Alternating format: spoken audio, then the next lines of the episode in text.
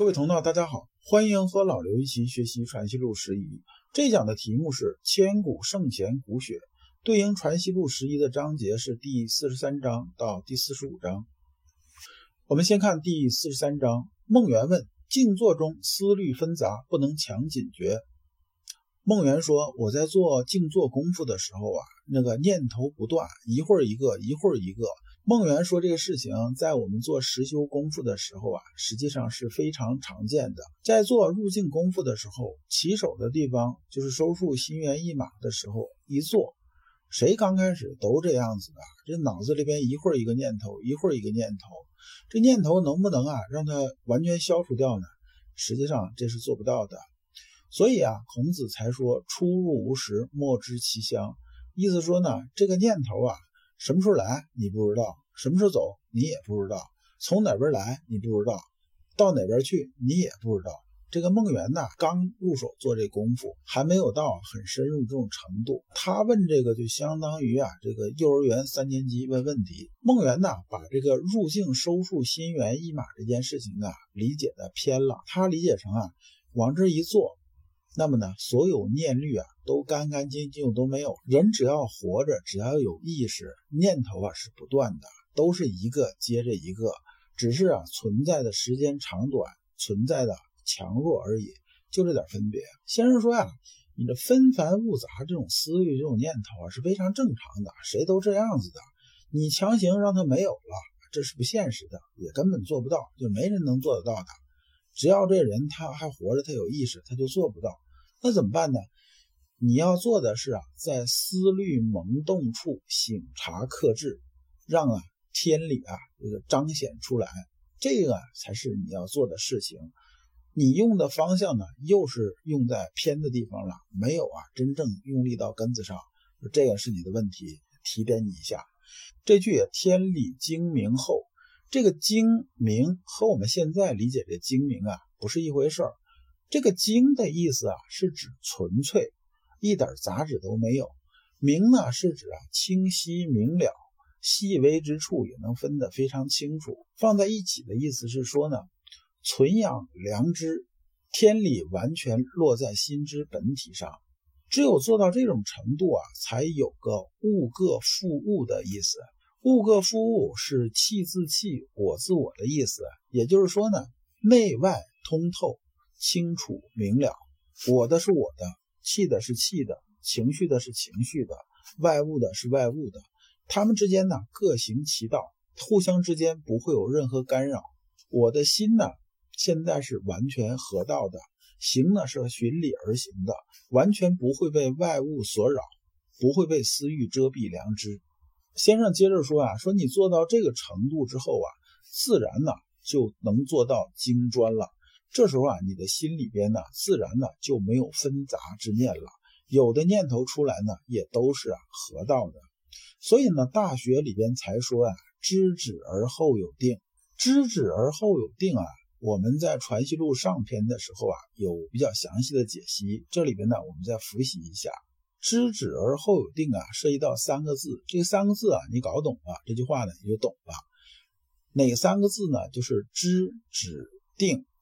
知呢是人心特有的功能，心之所觉为知，心感受到的就是知。也就是啊，在《传习录》二百五十六章里边讲到的，心无体，以天地万物感应之是非为体，对心这个灵明的。所有信号的输入就是啊，知，止字呢是有到达顶点的意思，在这里边的意思啊，就是清楚什么是至善。我们讲啊，复其本体，就是指回到完全合道那个状态，天理落在心之本体上，这就是啊，复其本体，也就是啊，至善所要归附的地方，这是指的意思。定啊，是指啊，从向外求转向向内求。对于孟元的问题，先生用《大学》所谓“知止而后有定”这句话作为回答，要表达的意思是说呢，你先搞懂“知”的这个意思啊，“知”呢才是心性的源头，知道知了，也就知道心之本体是什么，知道心之本体是什么，才能谈到复其本体，也就知道至善要归附的地方究竟在哪里。这样啊，心呢就真正能定下来了，也就从向外求转向向内求，目标清晰，聚焦准确，立志也就有了确定的方向和着手之处，自然而然呢就没有念头纷杂这种事情出来了，心猿意马，真正被收束得住了。四十四章一日，先生蔚然发叹。九川问曰：“先生何叹也？”说有这么一天呐，先生在想着事儿，想着想着啊，就发出一声叹息。陈九川刚好在旁边啊，就问先生说：“先生啊，你为什么叹息呢？”先生说：“啊，词理简易明白若此，乃一经尘埋数百年。心性功夫这件事情啊，其实啊非常简易明了啊，根本就没有多复杂。通透了之后呢，发现呢就不过如此。”即使这么简单呢，也一下子沉沦了几百年呐，没有人知道究竟是怎么回事啊！这数百年呢，指的啊是从孟子时代到先生的时代，也就是说，从春秋末年一直到明朝这中间这几百年。陈九川说：“对这件事情啊，我和先生的看法差不多。宋儒啊，都是从肢解上入手。宋儒呢，指的就是宋朝朱熹、二程啊这一些搞理学的人。”肢解的意思呢，是指啊，在文艺中穿凿注解。我们知道啊，这个文艺穿凿呢，已经落在第二义上了，它呢，已经不是根本入手处了。认识神为性体，识神呢，识的意思是知道、认得、能辨别的意思。识呢，也就是从好物分别上做区别。而宋儒啊，把这个分别之处当做了心的本体，而不是把知当做心的本体。我们要注意，是先有知才能有分别，不是说先有分别才有知的。这个方向一旦反了，就像盖楼一样。我们知道盖楼的时候啊，地基一定得打到下边啊那岩石层，就是能有足够承重的地方，这楼呢才能盖起来。如果这地基呀没有打那么深，还在浮土上的话，上边楼往上一盖的时候啊，这重量一下来，这楼啊就很容易就歪了。那如果第一层就已经发现歪了，那再往上的话是越盖越歪的，不可能越盖越正的。宋儒啊，正因为这个地基啊没有打到那个岩石层啊，就是没有打到最根本那个地方，不是呢在本体上做功夫，而是呢在本体功夫往上的地方在做功夫。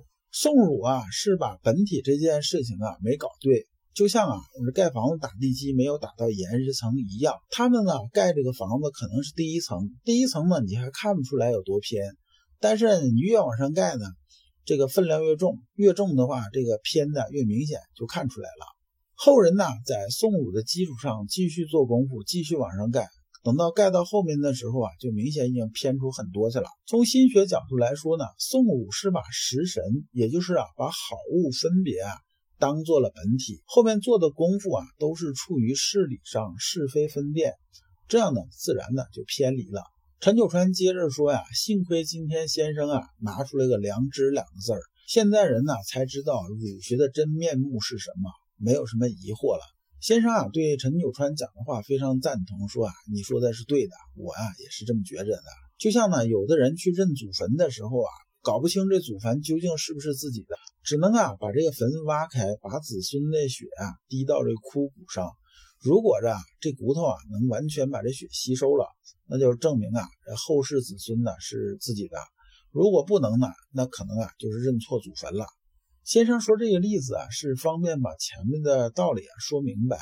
说大家呢这地方不要抬杠。说有的人说那我就是搞生物学的，我就是搞人类学的，那我就给你论证一下。怎么样？怎么样？哎，这就抬杠了，这就没意思了。我们把这个意思啊听明白了就行了。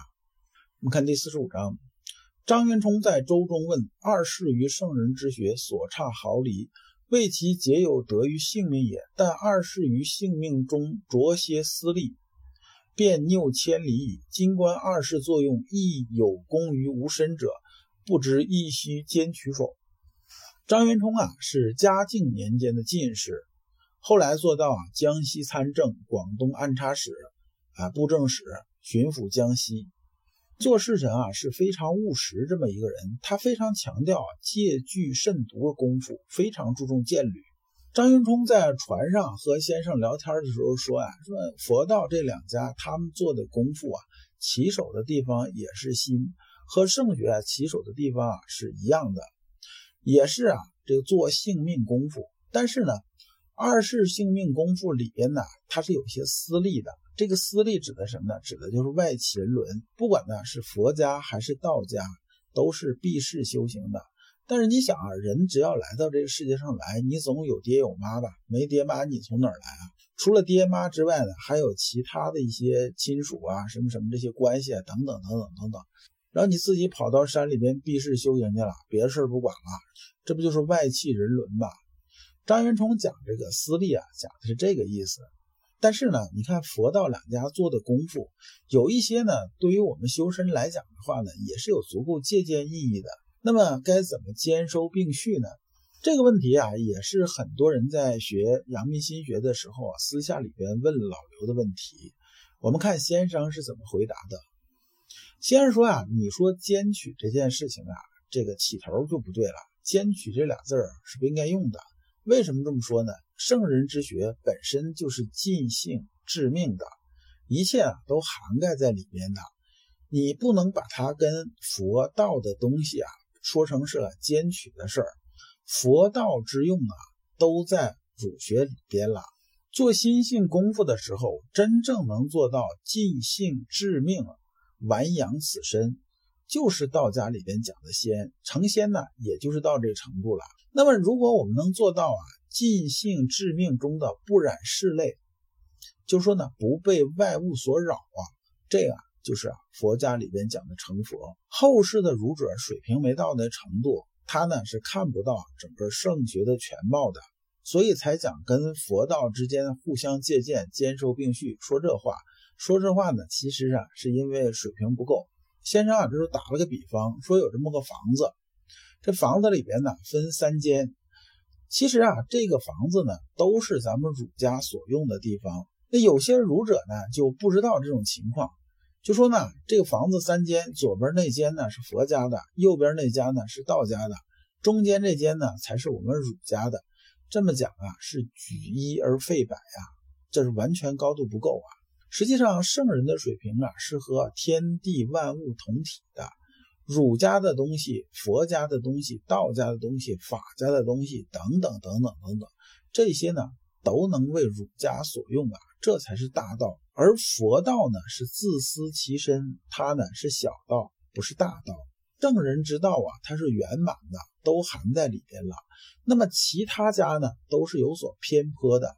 其他家的所用啊，实际上啊，都是在我们圣人之用范畴以内的事情。所以讲兼收并蓄呢，那就是因为你高度还不够。